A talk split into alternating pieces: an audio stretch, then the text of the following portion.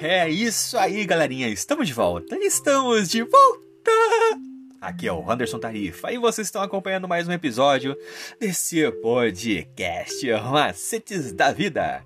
E hoje, dia 30 de dezembro de 2021, nós estamos trazendo mais uma meditaçãozinha para os nossos caros jovens, com o título geral Hebreus, a vida cristã reavivada pelo sacerdócio de Jesus.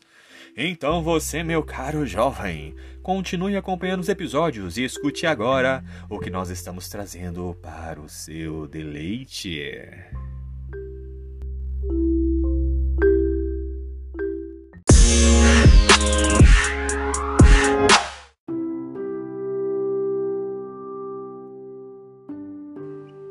E o tema de hoje é Jesus não demora. Porque um elemento muito importante, enfatizado pelo apóstolo, acrescenta urgência à exortação. Os leitores estão vivendo nos últimos dias e as promessas de Deus estão para se cumprir.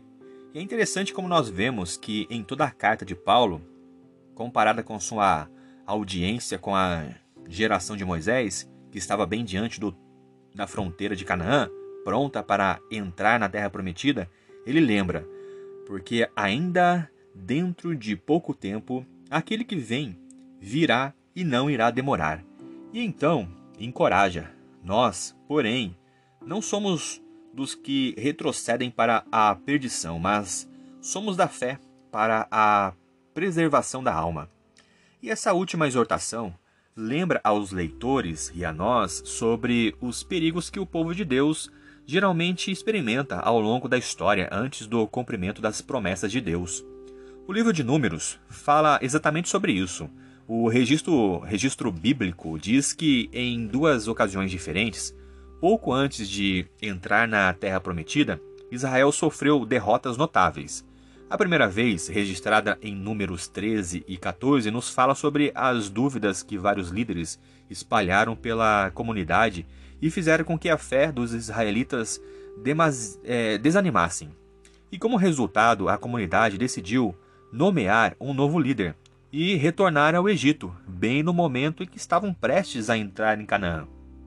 E segunda, na segunda vez, os israelitas se envolveram com imoralidade e idolatria de Baal-peor.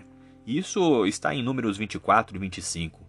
E muito embora Balaão não tenha sido capaz de amaldiçoar os israelitas, Satanás usou tentações sexuais para conduzir Israel à falsa adoração e ao pecado, e, consequentemente, é, trazer o desagrado de Deus sobre eles. O apóstolo avisou os leitores de Hebreus contra todos esses perigos. Primeiro, ele os exortou a apegarem-se com a confissão de fé e a manter os olhos fixos em Jesus. E, em segundo lugar, advertiu-os contra a imoralidade e a cobiça. E, finalmente, é, ele os exortou a considerar atentamente e a obedecer os seus líderes. Agora vamos pensar um pouquinho.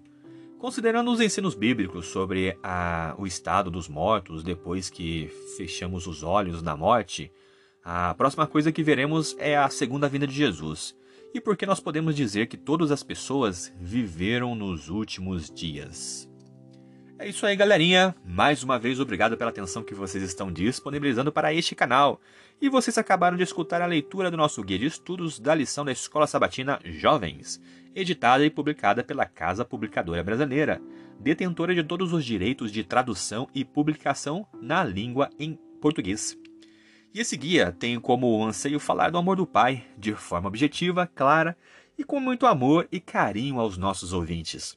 O nosso podcast Macetes da Vida, ele se baseia na Lei Brasileira de Inclusão da Pessoa com Deficiência, a Lei número 13146 de 6 de julho de 2015, que é destinado a assegurar e promover em condições de igualdade os direitos liberdade e liberdades fundamentais da pessoa com deficiência, visando a sua inclusão social e cidadania.